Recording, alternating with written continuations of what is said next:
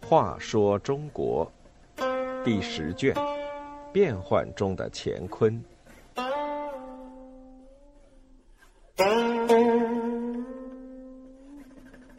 二十一，维州边防与牛李党争。古代朝廷里的朋党相争，全然是出于私人恩怨的义气门户之争，经常会干扰朝政。一，战略要地的争夺。今天四川省的礼县，唐朝时称维州。它扼邛崃山山口，进可为出兵青海、吐蕃的通道。退可保全成都平原的门户，是唐朝西南地区的一个重要据点。吐蕃强大起来，向北扩张，总觉得维州威胁到自己的侧翼，因此处心积虑要拿下这个战略要地。据说有个吐蕃妇女嫁给了维州城的看门人，养了两个儿子。二十年后，丈夫去世，两个儿子顶替了父亲的看门职位。那个妇女就教导儿子和吐蕃里应外合，在夜间大开城门，使吐蕃一举夺得维州城，改名为无忧城。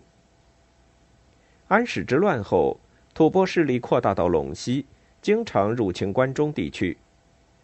唐宪宗贞元十七年，也就是八百零一年，唐朝出兵九路攻击吐蕃在西川的据点，但是几番争夺。这个战略要地始终掌握在吐蕃手中。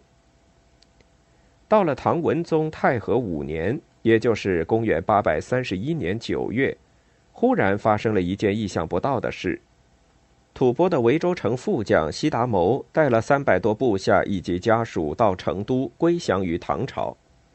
唐朝的西川节度使李德裕喜出望外，赶紧派兵占领维州城，并飞报朝廷。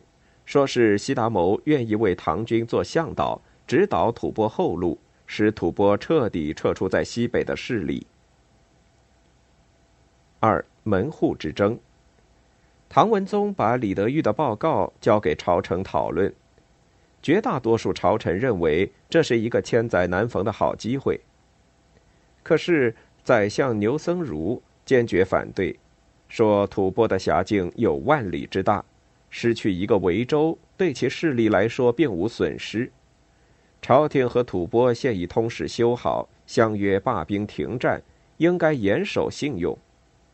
西南远在数千里之外，轻启战端，就是有一百个维州，又有什么用呢？唐文宗见他说的振振有词，就下诏要李德裕立即把西达谋及其部下都归还吐蕃，并撤出维州城。李德裕得到皇帝诏书，大吃一惊。他再三上奏，请求朝廷再议，但都由于宰相牛僧孺的从中作梗而失败。李德裕失望之极，只好把西达谋等吐蕃将士家属都捆绑起来，强行遣送到边境，并放弃了维州城。过了一年，西川的监军宦官王建言回朝任枢密使。多次向唐文宗提起这事，点破牛僧孺之所以反对李德裕的计划，是因为两人有夙愿，借此报复。三私人恩怨。原来李德裕的父亲是宪宗朝的宰相李吉甫，当年牛僧孺、李宗闵在科举考试中猛烈抨击李吉甫的施政纲领，李吉甫就把两人放逐外地，不让任官。因此结下了怨仇。李德裕后来入翰林，又弹劾李宗闵在主持科举考试时有请托之嫌，李宗闵被贬为建州刺史。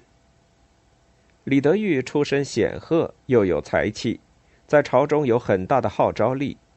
牛僧孺、李宗闵也以他们的才识和胆略赢得很多的追随者，双方阵类分明。前者人称李党，后者人称牛党，历史上就称之为牛李党争。